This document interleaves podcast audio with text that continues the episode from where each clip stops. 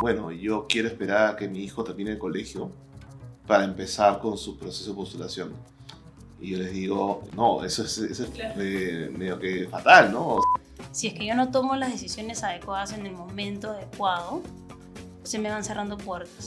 En lo que mi colegio me ofrece, yo me exigía al máximo, ¿no? Eh, y eso es algo que yo le estoy mostrando a la universidad.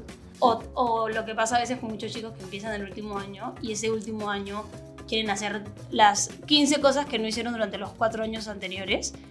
Claramente la universidad lo va a ver no es hacer por hacer, no meterme a 10.000 clubes, actividades, querer estar en todo presente.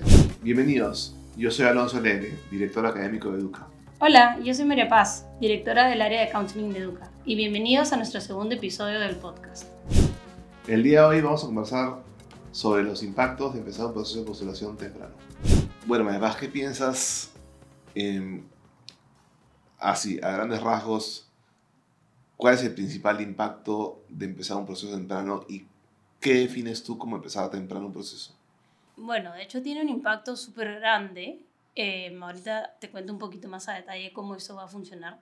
Pero creo que yo definiría temprano como empezar el proceso por lo menos cuatro, si no son incluso el verano antes del cuarto año eh, previo. O sea, si nosotros nos ponemos a pensar en un proceso de postulación, ya sea americano, europeo, canadiense, lo que las universidades van a tomar en cuenta son los últimos cuatro años de tu etapa escolar. Lo que en Estados Unidos es el high school. Exacto, lo que sería considerado como un high school en Estados Unidos.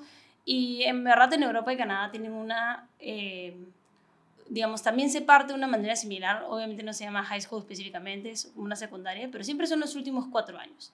Entonces, todo lo que hagas desde el verano previo a empezar tu cuarto año. En muchos colegios del Perú eso seguiría pasando de primero a segundo, o si los colegios tienen sexto de secundaria, pues pasando de segundo a tercero, ya cuenta.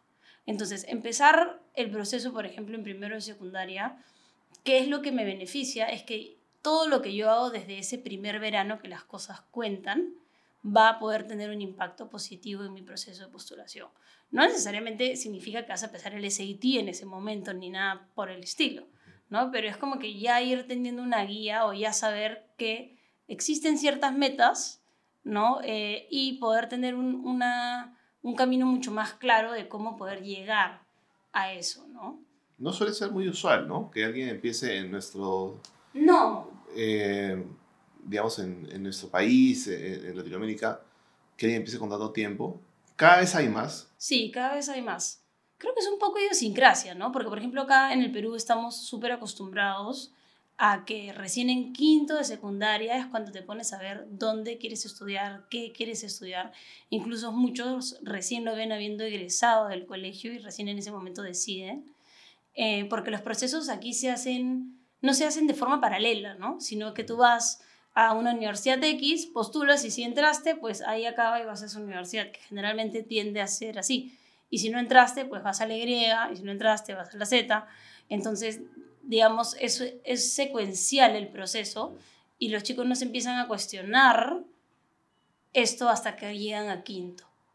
Yo converso todos los días con padres y hay muchos que me dicen, bueno, yo quiero esperar a que mi hijo termine el colegio para empezar con su proceso de postulación.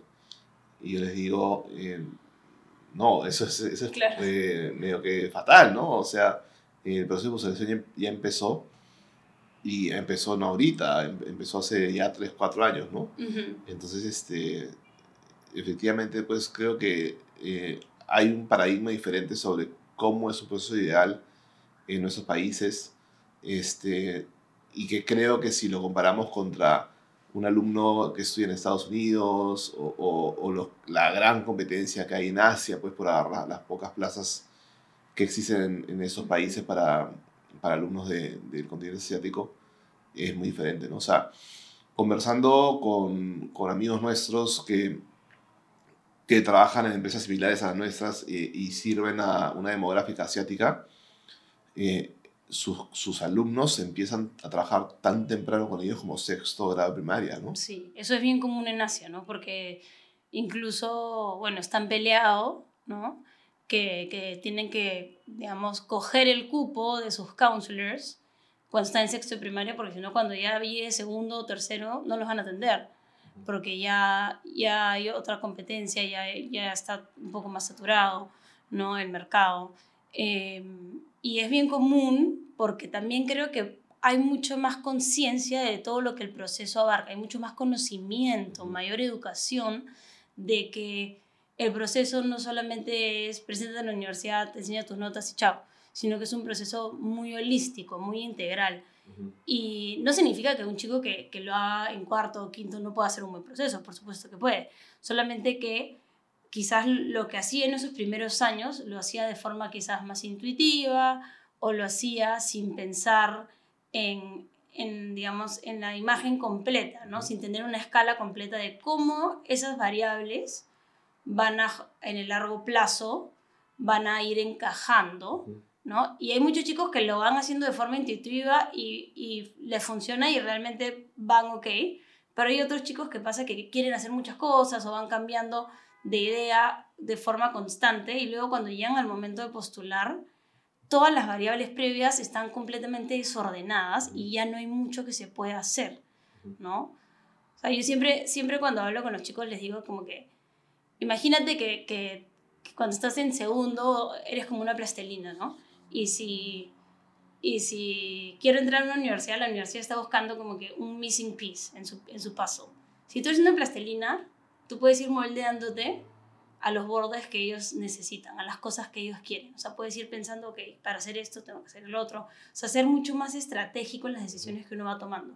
Mientras más te vas pegando a la fecha de postulación, no es que no puedas entrar, pero de repente hay cosas que ya van a estar más duras. Ya no se pueden cambiar. Ya no se pueden cambiar, exacto. Hay variables más fijas, ¿no? Este, y se puede hacerlo mejor con lo que se tiene, pero ya no hay chance o ya no hay mucha opción a poder modificar o hacer cambios muy eh, tangibles. Estratégicos también, ¿no? Exacto. Yo creo un poco la diferencia entre nuestros países y todos los países de Latinoamérica en general versus, digamos, estudiar en, en Estados Unidos es que cuando tú empiezas un sistema eh, de secundaria en Estados Unidos, cuando empiezas noveno grado, no, no, noveno grado eh, tú tienes la opción, en base a cómo te ha ido eh, en, en, middle school, de decidir qué cursos vas a llevar. Sí. Entonces puedes llevar los cursos regulares o los cursos honors que te dan un punto extra en tu promedio o los cursos APs que te dan dos puntos extras en tu promedio, ¿no?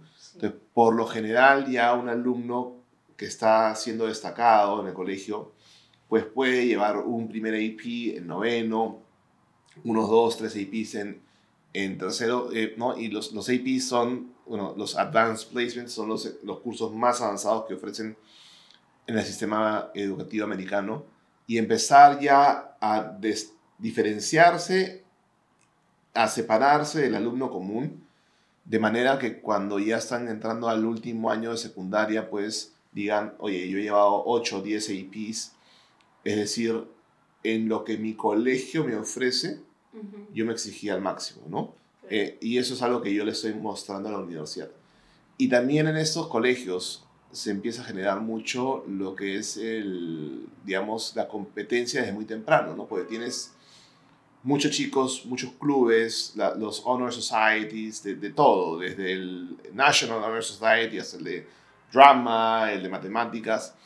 Eh, entonces, ya al tú estar en estos colegios medio que entiendes que si tú quieres eventualmente ir a una universidad, tienes que ser parte de ese, sistema, ¿no? Claro, estás inmerso en el sistema y, más o menos vas viendo cómo funciona. Eh, entonces es, es, de alguna forma un poco más natural, ¿no? Que se vayan dando esas diferencias. En el Perú eso es difícil, porque nuestra, nuestro sistema curricular, nuestro sistema educativo tiende a tener los mismos cursos para todos los chicos. Es bastante difícil poder diferenciarse solo con lo que el colegio te brinda. No significa que no te puedas diferenciar. Hay muchos métodos y estrategias para poder hacerlo, pero con mayor razón, como es algo que el colegio no te brinda, sino que el alumno lo tiene que buscar por su propia cuenta, em, es más difícil y requiere un mayor planeamiento estratégico porque no está, no está como parte del cole, ¿no? que es más fácil como que ah, voy y me inscribo, voy y elijo este curso, sino tengo que activamente hacer un esfuerzo por complementar mi currículum, por demostrarle a la universidad esas ganas que tengo de seguir mejorando. Y, y, es difícil, ¿no? Y es difícil darse cuenta con tiempo por la madurez y por, por, por muchas veces el no saber las opciones que existen. Y también porque, porque el mismo sistema no te, lo, no te lo promueve, ¿no? O sea, si tú estás en un noveno o décimo grado en nuestros países, eh, medio que la mayoría de personas que van a estudiar en, en, el país no están pensando pues en, en cómo cómo ir más allá porque nuestros, nuestros países no lo exigen, ¿no? Y tampoco es que tú puedas elegir cursos más avanzados en tu colegio. Eso ya sea cuando llegas a los últimos años y el colegio ofrece una IB, no sé, una Abitur, un, un, un que son pocos. ¿no? Que son pocos, exacto. Sí. Pero bueno, por lo menos existe la opción de que en ese momento tú ya digas, ok, ahora yo voy a elegir mis cursos en base a la, la carrera que quiero estudiar, de sacarme. Por lo menos me voy a exigir hasta lo máximo que mi colegio ofrezca, ¿no? Este, pero sí creo que eh, un sistema americano te empuja no solamente en el tema de qué cursos puedes llevar, a qué clubes puedes pertenecer, sino también en el tema de los, de, los exámenes. O sea, en décimo grado todo Estados Unidos toma el PSAT, sí. ¿no? Que es no, es, no es algo relacionado al SAT, es, es una prueba que le da acceso a, en base al puntaje a, a becas, ¿no? ¿Cómo, ¿Cómo, funciona un poquito eso? Tú tienes un poquito más de, o sea, sí, en décimo los chicos toman el PSAT, que se llama el PSAT NSMQT, que es el National Merit Scholarship Qualifying Test. Así es. Entonces, lo que hace eso es que te califica para becas federales y becas del mismo College Board que van contigo, sea cual sea la universidad que entras. O sea, no es una beca que me da la universidad, sino es una beca que le dan al alumno. ¿no? Entonces, desde ya, desde ese punto, los chicos saben como que, oye, ¿cómo voy a rendir en décimo? Va a afectar cuánta plata me van a poder dar para la universidad cuando ya termine el colegio. Entonces, lo tienen mucho más presente desde un inicio, porque si no lo haces en ese momento, ya no lo puedes hacer. Entonces, lo tienen, son mucho más conscientes de, de que es, estas cosas que, que uno va tomando, que va haciendo, ya sea exámenes o diferentes cursos que uno lleva, tienen una consecuencia real y una consecuencia directa. ¿no? A mí a veces me pasa con chicos que vienen y me dicen, ay, pero en segundo, en tercero, como que no le prestaba tanta atención al colegio.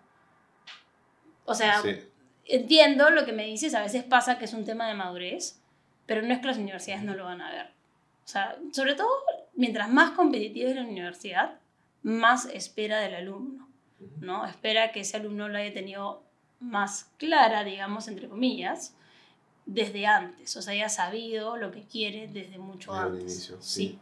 Incluso hablando ya del PSAT, en Estados Unidos existen fechas del SAT que se llaman National Testing Days, que son específicos para los para Estados Unidos, para los colegios. Y lo tomas el día de colegio. El, día de colegio, un miércoles, todo el colegio toma el SAT. ¿no? Este, entonces, o sea, es parte de la currícula, todos lo eh, tienen que eh, tomar. Es estar en el sistema educativo americano es, vas a entender cómo funciona el postular, o sea, quieras o no, ya sabes cómo funciona, ¿no? Y eso yo creo que es una desventaja de querer entrar a, un, a, un, a una universidad extranjera, ya sea Estados Unidos o, Canadá, Reino Unido, Europa, y estar estudiando en nuestros países en donde nuestro sistema es muy diferente el de admisión.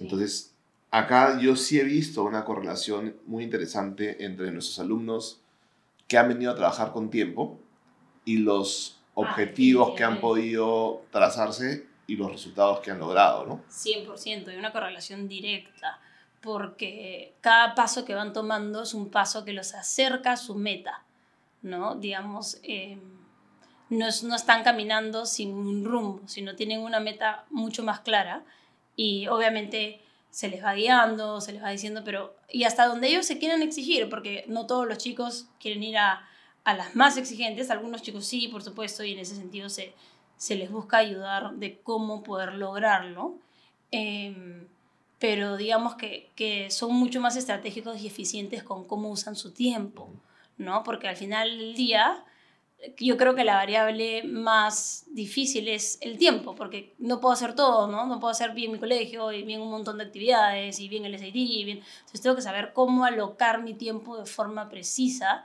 para poder maximizar el impacto que ese tiempo tiene en mi postulación, ¿no? Así es, así es.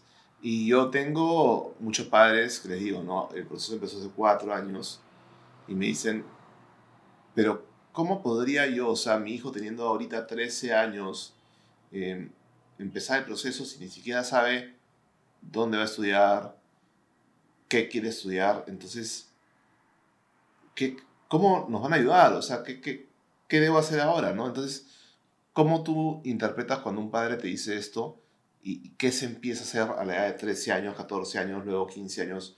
¿Cómo, cómo, cómo funciona un poco eso? O sea, cuando un padre piensa así es porque creo que no entiende mucho el sistema, ¿no? O sea, todo lo que el sistema pide y abarca, qué es lo que exige de estos alumnos, pero obviamente en segundo y secundaria todavía no vamos a esperar que sepas qué carrera ni qué país, todo ese tipo de variables están abiertas, pero justamente lo, lo que queremos trabajar cuando tenemos un alumno que viene con tiempo es que ese alumno cuando esté en quinto o en sexto pueda tener todas las puertas abiertas para decidir lo que le gusta. Si es que yo no tomo las decisiones adecuadas en el momento adecuado, se me van cerrando puertas. Se me van cerrando ciertas puertas que luego ya no las voy a poder abrir. ¿no? Entonces, eso es lo que empieza. Se trabaja mucho el tema del currículum, eh, se trabaja la forma de cómo complementar un poco la rigurosidad académica, eh, cuándo tomar qué exámenes para ser estratégicos con la toma de exámenes, cuándo prepararse para qué. ¿No? Eh, y obviamente hay ciertas cosas que se hacen en el último año, como la, los portales, algunos ensayos, porque se abren en el último año, no se pueden adelantar, ¿no? Pero la idea es que llegues a ese punto ya con todo armadito, ya con todo hecho, ¿no? Sin ese momento tener que preocuparte de ir atrás y ya van a ver, o sea, no ver que las cosas están hechas, ¿no? Sí. A mí a veces me dicen, bueno, yo quiero intentar eh, entrar, no sé, pues este, a una universidad de las más rigurosas, ¿no? Y yo les digo, bueno, trabajemos para eso, o sea, es bueno tener un norte, ¿no? Eh, porque si tú te preparas para la 1, te preparas para todas a la vez, ¿no? Claro. Y de hecho, vamos a ayudarte en esos años a lograr ese perfil que las universidades buscan, pero realmente va a ser en el último año de colegio donde vamos a poner los nombres de las universidades, porque ahí ya tú vas a saber cuál es tu puntaje, tu promedio en el colegio, o tu puntaje en el IB, cuánto te sacas en el SAT, finalmente qué lo hacer tu currículum. En ese momento, cuando ya estás a puertas de postular, diremos, bueno, a estas universidades puedes postular, este, pero la idea es que si tú empiezas desde muy temprano, con un horizonte, yo me veo en el futuro estando en esta universidad, tienes que saber lo que esa universidad espera de sus candidatos, ¿no? Sí, me acuerdo el caso específico de una alumna que empezó en segundo de secundaria con nosotros su proceso y ella tenía una universidad muy clara, ¿no? Yo quiero esta universidad. Y fuimos descubriendo qué era lo que la universidad ofrecía. Fue a un summer camp en esa universidad para poder asegurarse de que realmente era lo que ella quería. Se confirmó que era lo que ella quería y se fue trabajando su, proceso, su, su, digamos, file, ¿no? Su, su currículum y todas las cosas para lo que esa universidad quería de forma muy específica cosa que cuando ella llegó a quinto era exactamente la alumna que la universidad quería. Y entró en el early. Hizo early a esa, entró a esa y ya está, no más, porque estaba muy segura. Y se lo fue demostrando la universidad desde segundo de secundaria. Así es. Entonces, y, y, así como ese caso, tenemos varios chicos que vienen con anticipación y tienen una meta concreta y normalmente la tienden a lograr porque si la tienen concreta y se trabaja para esa meta, y obviamente el alumno responde y trabaja bien, ¿no? También hay un componente de parte del alumno. nosotros no podemos ir al cole y, y tomar los exámenes por ellos, ¿no? Eh, pero, pero sí se tiende a, a, ver, ¿no? Una, una relación bastante, bastante complementaria. De hecho, también se me viene a la mente el caso de otro alumno que tuvimos hace poco, que eh, entró a una universidad top 10 que valora mucho la, la investigación, ¿no? Entonces él hizo bastante investigación ya a nivel universitaria en el colegio, logró una vacante en el programa de verano eh, de la universidad que es muy, muy, muy selectivo, ¿no? Sí. Y todo esto por haber visto con bastante anticipación qué iba haciendo. Y no, no es que es gratis, o sea, vino trabajando con mucho tiempo las cosas que tenía que hacer y finalmente cuando postuló a esta universidad logró la vacante, ¿no? Sí, sí, a una universidad bien competitiva. Y y se va, todo eso se va construyendo con tiempo. Y también, por ejemplo, podemos ver qué es lo que nos puede faltar y complementar, como el caso de una alumna del año pasado que quería ir a Canadá y pues nuestro sistema peruano no, no nos permite el acceso a las universidades canadienses de forma directa. ¿no? Ella quería estudiar ingeniería, entonces las universidades nos pedían que tenga cálculo, que tenga física, que tenga química, a cierto nivel que el sistema peruano no ofrece. Entonces nos dio la chance de poder complementar esos cursos de otras formas. Hay formas distintas de poder demostrarle a la universidad, exacto, que estamos en ese nivel y pudo entrar.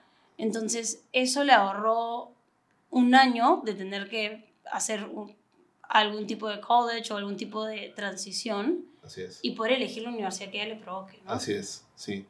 Eso es algo que suele pasar mucho, ¿no? Los, los chicos vienen a veces ya con, con cursos predeterminados, sus colegios no les ofrecen ciertas oportunidades. Yo le digo a los padres, el hecho de que trabajes con tiempo nos va a permitir auditar la, la, situación en la que nos encontramos y poder ver qué variables se pueden manejar, ¿no?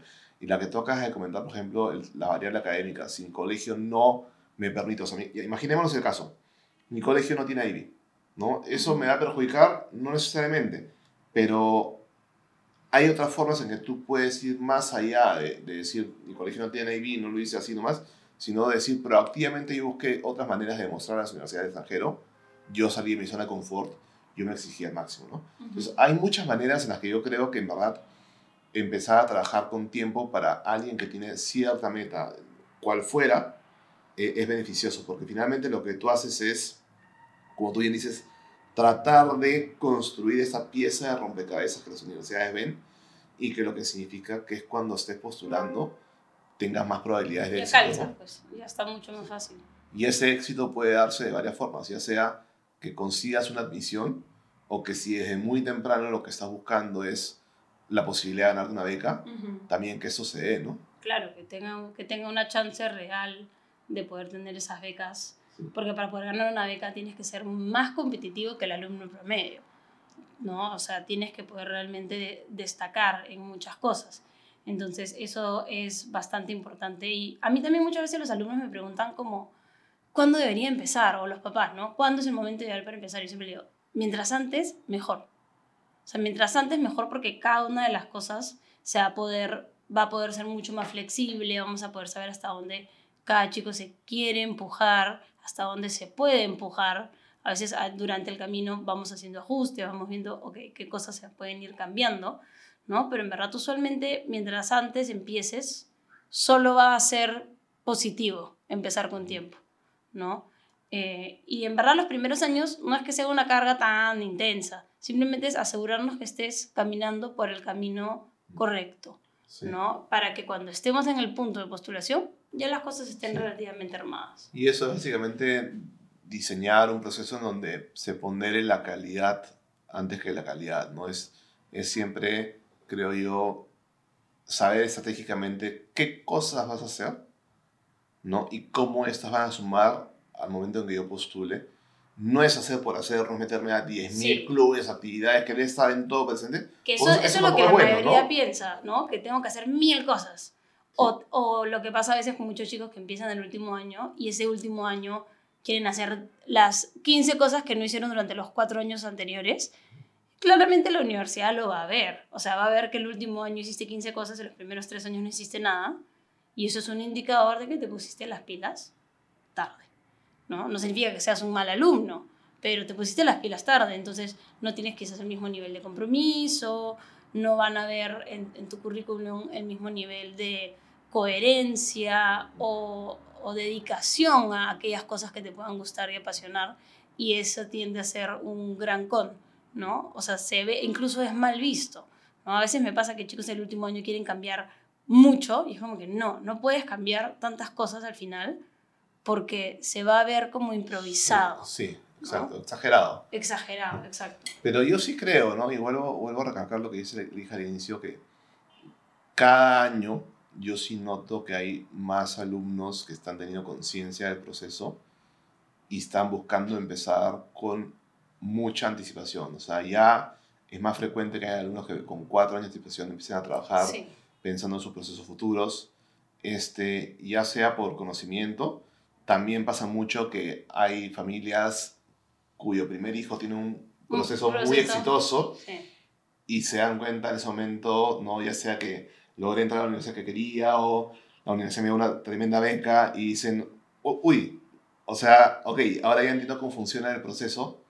O al revés también, ¿no? A veces chicos que llegan con las justas y tienen un proceso que, ¡ah! como que llegan, llegan, o sea, llegan como que con las justitas, y- y no la pasaron tan bien. no la pasaron tan bien, o sea, llegaron, Exacto. pero no la pasaron bien, que después con el segundo dicen, oye, No- ¿sabes qué? hacer eso". No quiero volver a repetir ese Claro, o sea, lo- los dos escenarios hacen que digan, con el segundo hijo, quiero empezar con tiempo porque ya entiendo cómo funciona esto. O sea, esperar al final, eh, cual fuera el escenario, no, no, no es necesariamente la mejor opción, ¿no? Ujú. Sí, y hasta nos ha pasado con, con, con una familia de tres, no sé si te acuerdas, que la primera hermana empezó el último año, Sí, el segundo dijo, uy, no, y empezó ahí el mismo momento, sí, eh, pero era dos años menor, y la Sí. tercera empezó en primero y secundaria. ¿no? Entonces fue como que cada uno empezó antes y cada uno pudo llegar más lejos que el anterior, ¿no? O sea, se pudo empujar más, pudo seguir como que ver su proceso con mayor anticipación y ya un aprendizaje de todos en poder, ¿no? Em, de poder empujar a los chicos a lo que ellos quieren finalmente, a, a tener ¿no? las puertas abiertas, ¿no? A, a tú tener control del proceso y decidir qué es lo que quieres lograr, ¿no? Claro. Finalmente yo creo que se trata de eso, porque si yo tengo 13 años y no tengo idea eh, qué quiero estudiar, dónde voy a estudiar, el empezar con tiempo lo que va a permitirme es que cuando yo esté postulando a la universidad, yo tenga el control. De decir, quiero Estados Unidos o quiero Estados Unidos con una beca y puedo, o no, quiero ir a la mejor del Reino Unido y puedo porque elegí bien mis cursos también de IB, o sea, y, Ujú. y se lo cambié. O sea, el poder tener el control y no es que tú llegues al final y por las cosas que hiciste empíricamente y lo que no hiciste simplemente te digamos, eso no se puede, eso no se puede, eso no se puede, y esto es lo que te queda, ¿no? Claro, que sea lo que tú eliges, no, lo que, no la universidad que te elige a ti. Que seas tú el que toma la decisión de a dónde quieres ir, por qué, que elijas las variables que para ti sean importantes. Si para ti es importante, no sé, que sea la universidad grande o estar cerca de la playa, o en verdad hay infinitas variables que cada uno puede tener como variable más o menos importante, pero que finalmente seas tú el que tome esa decisión de forma consciente de qué es lo que quieres y no es como que, ok, voy a la que me acepta, ¿no? Eso creo que es, es lo ideal de poder empezar un, un proceso con tiempo, ¿no? Y mientras antes, mejor. O sea, como mencionas, tenemos, hemos, en Estados Unidos hay chicos que empiezan y en, y en, en Asia desde sexto primaria. Eh, acá también se podría, creo que la mayoría, los más chiquitos que hemos tenido creo que es en séptimo, o sea, primero y secundaria. primero. Eh, también para poder ver temas de summer camps y ¿no? todas las cosas que se pueden ir haciendo. Eh, y eso en verdad da una diferencia grande y da tranquilidad. Porque si no el último año, hay muchas cosas que se pueden lograr, pero va a ser intenso. Va a ser intenso y los chicos, pucha, obviamente van a sentirse abrumados, porque de por sí es un proceso intenso, ¿no? Pero se van a sentir mucho más abrumados, el tema de la salud mental y el estrés también se va a potenciar y a veces dejan de postular a ciertas universidades porque ya simplemente no pueden con tanta carga, que es normal, es humano, más en un adolescente que recién está, ¿no? está con todo encima. Eh, entonces, creo que en verdad es súper importante eh, el poder empezar con tiempo, Sí. ¿no? Y, y creo que simplemente solo, solo ayuda, o sea, no, no te Sí. puede hacer mal en ningún sentido empezar con por, tiempo. por, por las oportunidades que puedes tener, ¿no? De mantener las puertas abiertas y por la planificación, ¿no? O sea, muchos en el último año están con los exámenes de IB, es un periodo muy Sí. estresa- estresante. Eso puede haber hecho tus exámenes de CIT antes, el tener ya tus extracurriculars medio cerrados, te va a permitir tener un año más tranquilo. O sea, el empezar con tiempo, yo creo que por donde lo veas es beneficioso Sí, en todo sentido de 100%. la palabra, ¿no? Sí, 100%. Gracias por acompañarnos en el segundo episodio de nuestro podcast. Espero les haya gustado este episodio y que a todos los que quieren empezar con tiempo eh, les haya quedado un poquito más claro los beneficios de hacer esto. Y ya nos vemos para el próximo capítulo, chicos. Eh, muchas gracias por estar hoy día con nosotros. Los esperamos a todos para el tercer episodio en unos días. Cuídense mucho. Chao.